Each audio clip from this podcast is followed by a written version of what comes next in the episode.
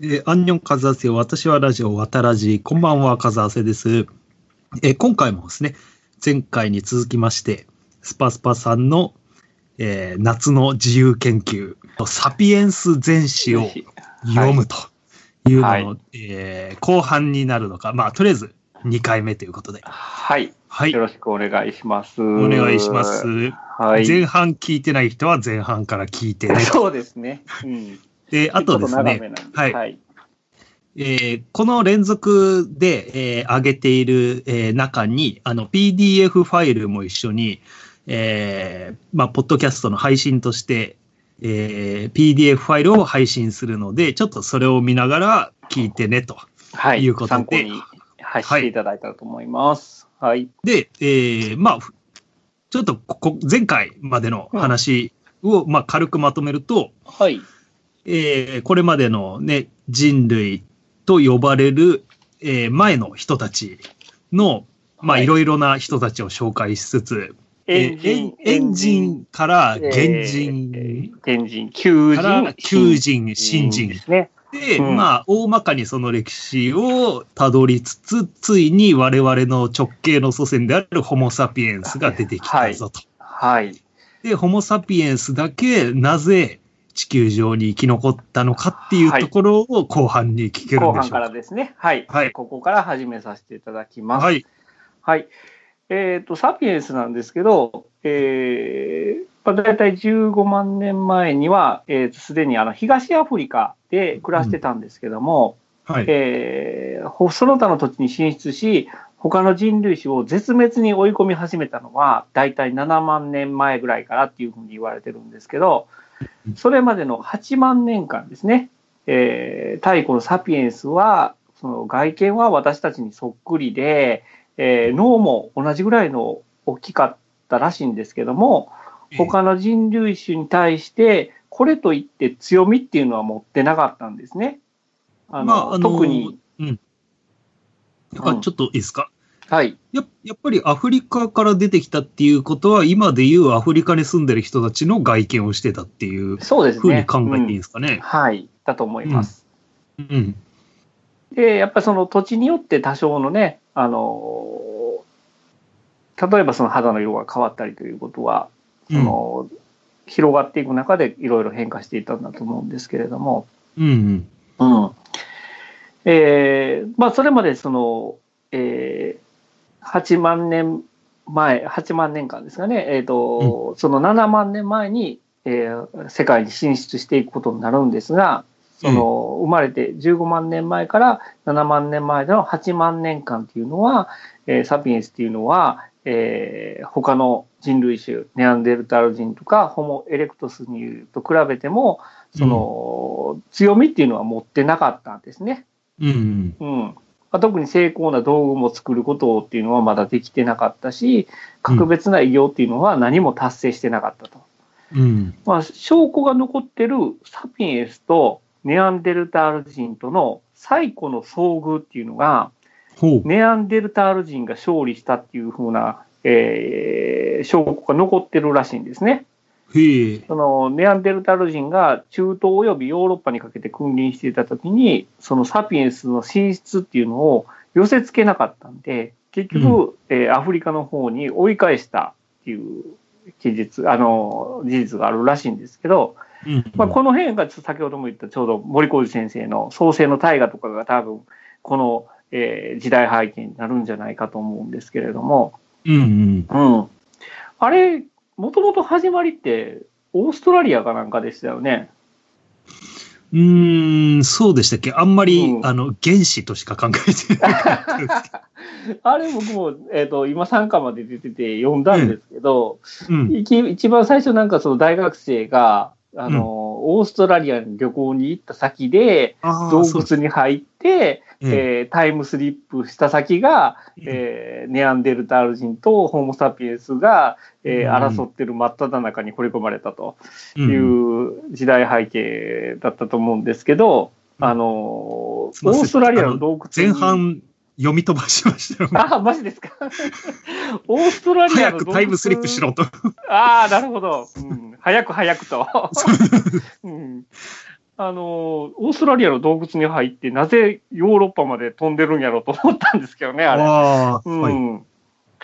えー、で、その太太古のサピエンスの見かけっていうのは私たちとほぼ同じだったんですけど、その認知的能力、あの学習、えー、記憶、えー、意思疎通の能力っていうのは、えー、今と比べて格段に劣ってたらしいんですね、当時のサピエンスっていうのは。えー、うんそうで,、えー、ですけど、えー、およそ7万年前のからサピエンスは非常に特殊なことを始めたらしいんですね。うん、でサピエンスの複数の集団が再びアフリカ大陸を、えー、離れ出しました。で今回その彼らはネアンデルタール人をはじめ他の人類種のすべてを中東から追いは追い払ったばかりか、まあ、結局はその地球上からも一掃してしまうことになるんですけど、ええ、サピエンスは驚くほど短期間でヨーロッパと東アジアに到達して、えー、そして彼らは4万5千年前、えー、4万5千年ほど前に、えー、それまで人類種が、えー、足を踏み入れることのなかったオーストラリア大陸に上上陸することにもなるんですけれども、うん、その7万年前から3万年前にかけて人類は、えー、船、えー、ランプ、えー、弓や、えー、針で針っていうのはこれ、えー、服を縫うっていうのに使ってた針なんですけど、まあ、これを発明したと。えーまあ、芸術と呼んで差し支えないような最初の品々もこの時代に遡るし宗教や交易、まあ、社会的階層化っていうのも、えー、の最初も大体この7万年前から3万年前にかけて、えー、最初が始まると。でほとんどの研究者が、えー、これらの前例のない異常はサピエンスの認知人知的能力に起こった革命によるもんだというふうに考えたらしいんですね。うん、で、えー、この7万年前からえー、3万年前にかけて、えー、見られた新しい思考と意思疎通の方法の登場のことを、えー、認知革命っていうふうに呼びます。あの、うん、ここテストに出ますんで覚えておいてください。ちょっと下線が引かれてますね。そう。スパスパさんのレジュメ。あ、大事なところですね。テスト出ます。はい。で、皆さん覚えるように。覚えるように。で、その原因っていうのは何だったんかっていうことなんですが、うん、えー、最も広く信じられている説としては、まあ、たまたま遺伝子の突然変異が起こって、サピエスの脳内の配線が変わり、それまでにない形で、えー、ものを考えたり、新しく、えー、新しい種類の言語を使って意思疎通したりするっていうことが可能になったことだということなんですけど、うん、でなぜネアンデルタル人ではなくて、サピエンスの DNA にそのようなことが起こったかっていうのは、えー、全くの偶然らしいんです。えーうん、でサピエンスが手に入れた新しい思考と意思疎通の方法のどこがそれほど特別だったのかっていうことなんですがそれをちょっと今から説明するんですけども、ええ。ー、どんな動物でも何かしらの言語っていうのは持ってるんですね。例えばそのミツバチとかアリでさえこう複雑なやり方で意思疎通をすることができると。で、えっ、ー、と、類人猿、猿とかですけど、猿たちは、こう、多くの猿たちはその口頭言語っていうのは持ってるらしいんですね。うん、うん。で、これ写真入れてるんですが、その現在アフリカにお住まいのサバンナモンキーさんなんですが、はい。えー、たまたまがとっても、うん、スカイブルーで綺麗な色してるんですけども 例えばその原生する猿の種類であるサバンナモンキーなんですが、ええ。えー、ある動物学者がサバンナモンキーが扱う言語の中で、気をつけろ、わしだという意味の言葉を突き止めたらしいんですね。へうん、で、それとわずかに違う鳴き声で、えー、気をつけろ、ライオンだというふうな警告になるっていう音も、えー、判明したと。へうん、で、その鳴き声を録音して、別の集団にいるところに、えー、気をつけろ、ライオンだの鳴き声をテープで流すと、みんなたちまち木の上にの、えー、よじ登ったと。え、違うグループにも通用する違うグループに通用すると。へえ、うん、えー、しかしサバンナモンキーは、それ以上の複雑な言語の組み立てっていうのができないんですね。うん。うん、例えばそのサピエンスであれば、えー、複雑な言語の組み立てとして、今朝、川が曲がっているところの近くで、ライオンがバイソンの群れの、えー、後をたどっているところを見たというところまで、えー、結構複雑な文章を組み立てることができると。うん、うん、より多くの情報を、えー、相手に伝えることができるようになったと。うん、うん、で私たちの言語は、えー、周りの世界について情報を共有する手段として発達してきたんですけども私たちの言語は噂話のために発達したんだっていう説があるらしいんですね。うん、うん。ホモ・サピエンスは本来社会的な動物であるので、えー、私たちにとって社会的な協力っていうのは生存と繁殖の鍵を握ってるんですけども、うん、そ個々の人間がライオンの居場所を知ってるっていうだけでは不十分で、うん。えー、その社会的な集団の中で自分が生きていくために社会的集団の中で誰が誰を憎んでいるのか誰と誰が付き合ってるのか誰が正直者で誰が嘘つきなんかっていう知ることの方がはるかに重要だったっていうことらしいんですけども、うん、うん、そのネアンデルタール人と太古のサピエンスはおそらくその陰口とか噂話っていうのは、えー、どうやら聞けなかったと。で陰口を聞くという行為は、ひどく今やったら意味嫌われる行為なんですけども、うん、大人数で協力するには実に不可不可欠なものやったらしいんですね。うん、うんその新世代のサピエンスはおよそ7万年前に獲得したこの言語能力のおかげで何時間も続けて噂話っていうのができるようになったと。なんか、うん、長時間狩りをするっていうのに比べるとすごいしょうもない進化ですね。しょうもない進化ですよね。これも新しい説だとは思うんですけど、ええ、うん、そこ誰が信頼信頼できるかについて確かな情報があれば、小さな集団は大きな集団へと拡張することができて、より緊密な協力関係というのが築き上げることができたらしいんですね。うん、でこの噂話説っていうのは冗談のように聞こえるかもしれないんですけど、そのおびただしい研究に裏打ちされた、まあ、今日でさえ人間のそのコミュニケーションの大多数っていうのは、電子メールであったり、電話だったり、新聞記事、インターネット、いずれの形にしても、噂話っていうのはかなり大きいところではあると思うんですが、うん、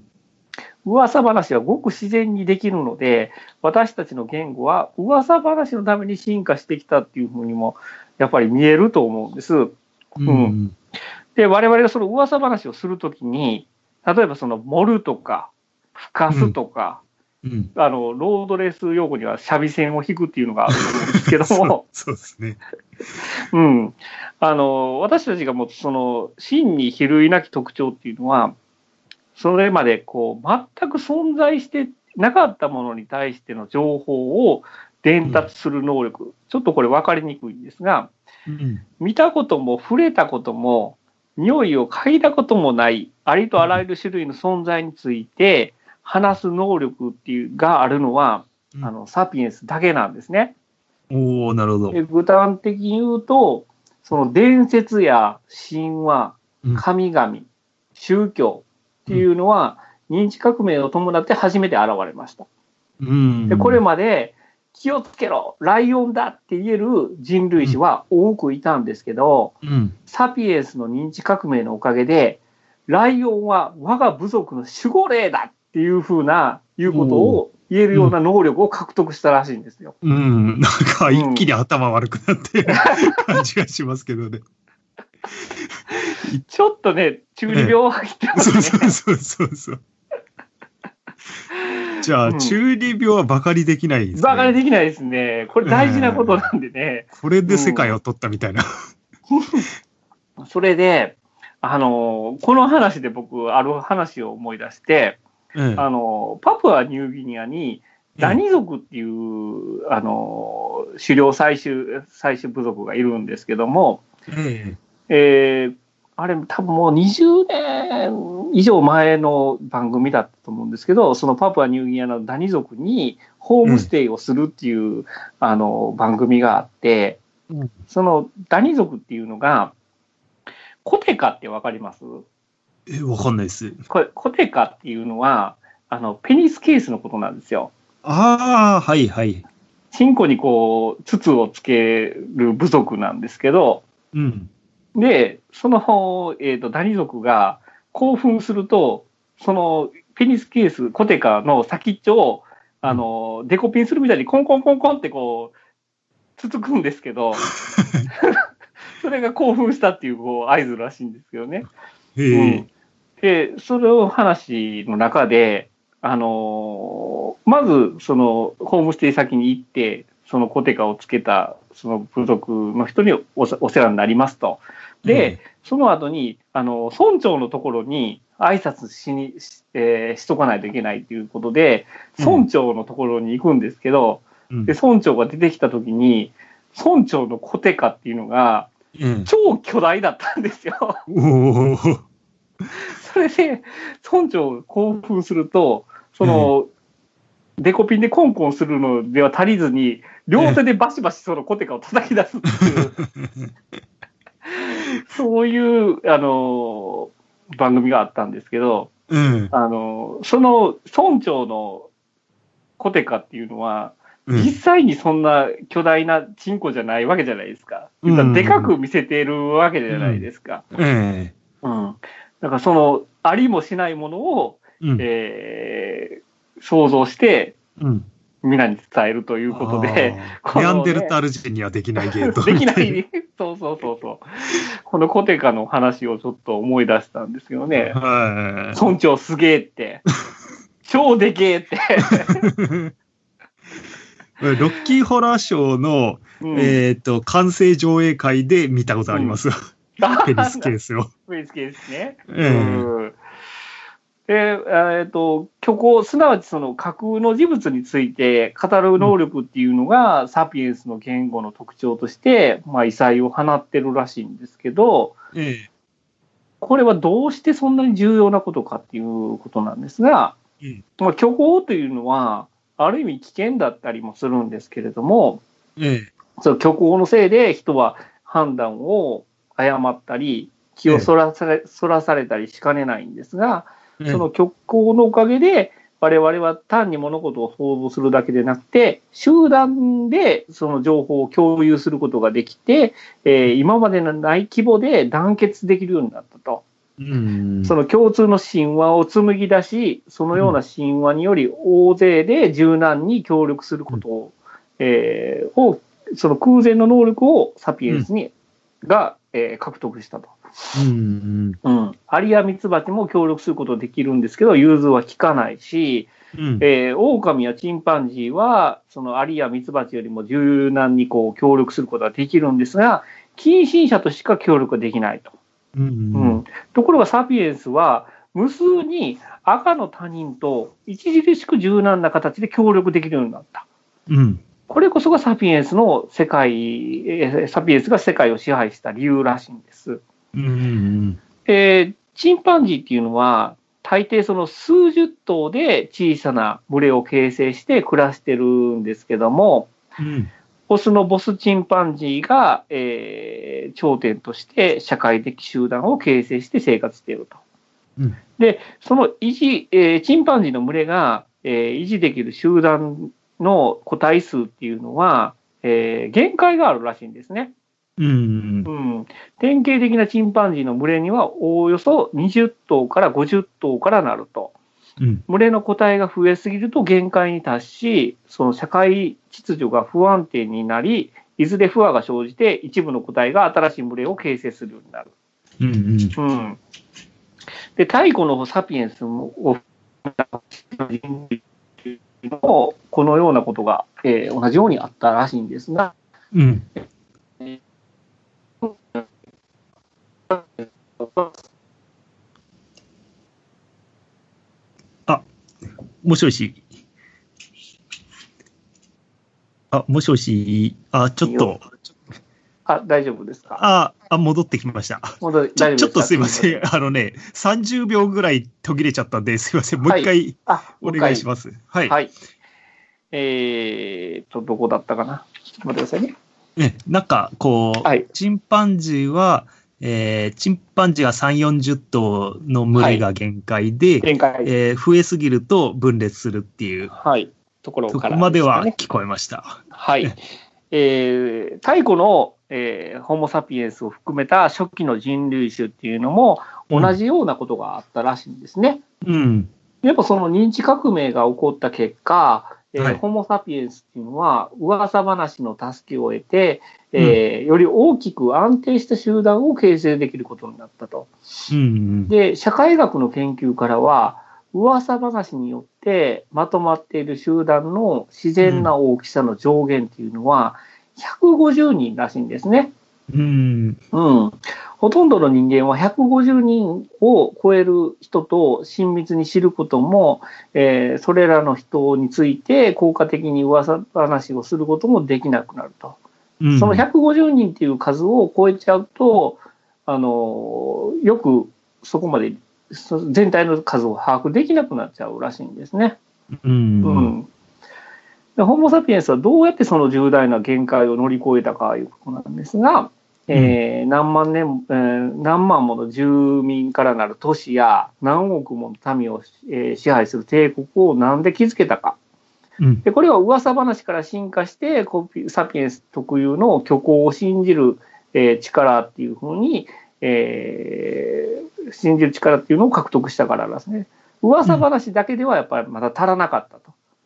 で、その虚構っていうことで、やっぱりその宗教とか、そういうことでもっと大きな、えー、集団っていうのを形成することができるようになったらしいんですが、うん、で、ここからはちょっとサピエンス全史とに書いてあることとはちょっと外れるんですけど、はい。あの、僕が前に読んだかなんかで聞いたか話なんですが、その宗教が、えー、誕生した理由みたいなのをなんか聞いたことがあるんですけど、うん、あの、多分皆さんもその映像等で見たことがあると思うんですが、その動物が自分の子供が死んでしまったことが、うん、えー、あった場合に、その動物がその自分の子供が死んだことが理解ができないんで、ずっと寄り添っている光景。うん。先日もあの、クジラかシャチだったかだと思うんですけど、その、死んだ子供にずっと寄り添い続けてるっていうのを、報道報道映像で見たんですが、うん、猿はその死んだ子供を、えー、ずっと抱きかかえたまま子供が死んだことを理解することはできないと。うん、うん、人間はその知能を持つ過程で、えー、この問題に直面したときに子供の死っていうものを理解してしまうと非常に大きなストレスを受けてしまうと。うん、うん、うん、この大きなストレスを真正面から受けちゃ受け止めちゃうと、精神的に耐えられなくなっちゃうらしいんですね。うん。うん。で、そこでその人間は死んだ後の世界が存在して、えー、人間の子供はあ、その自分の死んだ子供はその死後の世界にいて、えー、自分のことを待ってると。で、自分は死後にそこに行って死んだ子供と再会できるんだっていうふうに考えることで、精神の安定っていうふうなを得ることができたらしいんですね。うんうん。うん。で、それが宗教の起源だっていうふうなのを何かでこう聞いたことがあるんですが、で、これがもし仮に事実とするならば、先ほど言った認知革命の肝である虚構を信じる力っていうことの、まあ、証明になるかもしれないですね。そうですね。まあ、うん、大元にあるのが虚構を信じる力があったから、そういう、うん、えー、発想ができるようになったっていううん、もうなん、なんていうか、この脳の作りがこうなったから、そういう思考が出てきた出てきたっていう、うん。うん。ことみたいですね。うん。うん。はい。ちょっとごめんなさい。ちょっとここで止めていいですか？はい、はい。えっ、ー、と、どこだったかな？はい。じゃ続きいきますね。はい。はい。えーと、人類史はほんの10万年前は生態系の中ほどに存在する取るに足らない生物だったと。でその中で遅れてきた我々サピエンスが他の人類史を駆逐して世界の覇者になり得たのは他の人類史も有していたその道具を使うこととか火とか、えー、言語ではなくてサピエンスだけが用いたその虚構を信じる力だった。いうことなんですけども、うん、まあ、その力は、えー、今までにない数の集団を形成することができて、えー、サピエンスよりも筋骨隆々で高い知能を有するネアンデルタール人やサピエンスよりもはるかに長い時間アジアを設計していたホモ・エレクトスなどの他の人類種を、えー、数で圧倒することができたと。ええ、だからその力を、えー、サピエンスが得たのは偶然であって、えー、うん、他の人類種にもその力があれば現在サピエンスだけではなくて他の人類種もこの地球上に存在したかもしれない。ということなんですが、うん、うん。まあ、ここまでがその認知革命の話になるんですけれども、うん、うん、まあ、認知革命っていうのはもう結構最近まあこれこの本で流行ったのかどうかなんかちらほら聞くようになってきた言葉ですよね。うん、うん。うん。その NHK のでも確かやってたような気がしますし、うん。うん、まあ、ずいぶん前になんか武田鉄矢があのラジオで噂話がこう、ね、言葉の起源みたいなのは何かこの本なのか別の本なのかでも言ってましたんで、うん、結構ね、早、うん、最新の研究ではやっぱりそういう、それなんじゃないかっていう説が強いんでしょうね。でいろんなところで多分そういう、えー、本が書かれたりたりするっていうことはあると思うんですこの本ではだけではなくて。うん。うん、で、あと、なんか、ゴリラで会話ができるゴリラっていうのが、ほういいるのかいたのか、もう亡くなったのかちょっとわかんないですけど、うん、手話ができる奇跡のゴリラ、ココっていうのがいて。うんうんうんうん。なんかいろいろ題材になったりもしますよね。うん、ああ、そうですね。手話ができる。うん。うん、なんか仲良かった猫が車にひかれちゃって死んじゃって、めっちゃ泣いてたらしいんですけど。で、えー、っと、で、ココは死をどのようなものだと認識しているのかということで、研究者が死について会話したらしいんですよ、ここ。うん。うん。たら、えっ、と、このぬいぐるみを指して、このゴリラのぬいぐるみは生きているの？それとも死んでいるの？って聞いたら、ココは死んでいるっていう。うん、で、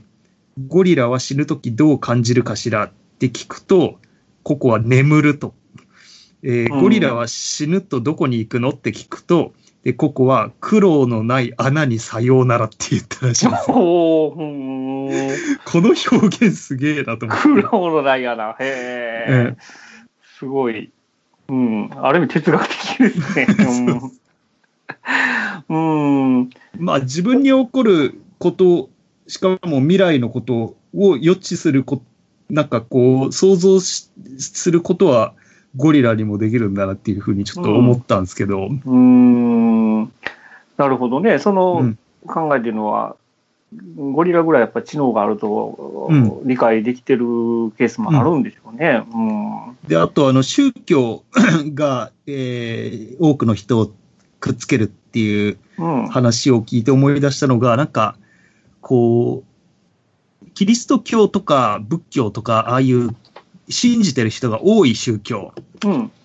まあ今でいう三大宗教みたいなのって、うん、あれが出てくる前ってみんな土着の宗教を信じてたと。うん、あの、それぞれの土地域で。うんうんうん。だけど、なんであんた、うん。原始的な。うん。大、体、多神教なんですけど。そうですね。それがなぜかでっかい宗教になると一神教になるんですよ。うんうんうん、で、なんでかっていうと、こう、外敵とかが攻めてきたときに、その、うん、さっきスパスパさんが言ったような150人以上をくっつけるような宗教が、うん、多分土着の宗教だと思うんですけど、うん、さらにでかい、でかい集団をまとめる必要があると。うん、そうなってくると、一神教で、この規律を重んじる、要するにより大勢の人たちを統制しなきゃいけないんで、うん、一神教の戒律が厳しい宗教が出てきたんじゃないかっていう説があるらしいんですよね。そうだからその排他的な性質を持てたりするんですよね。うん、そうそうそうなんですね。うん、なるほどね。うん。うん。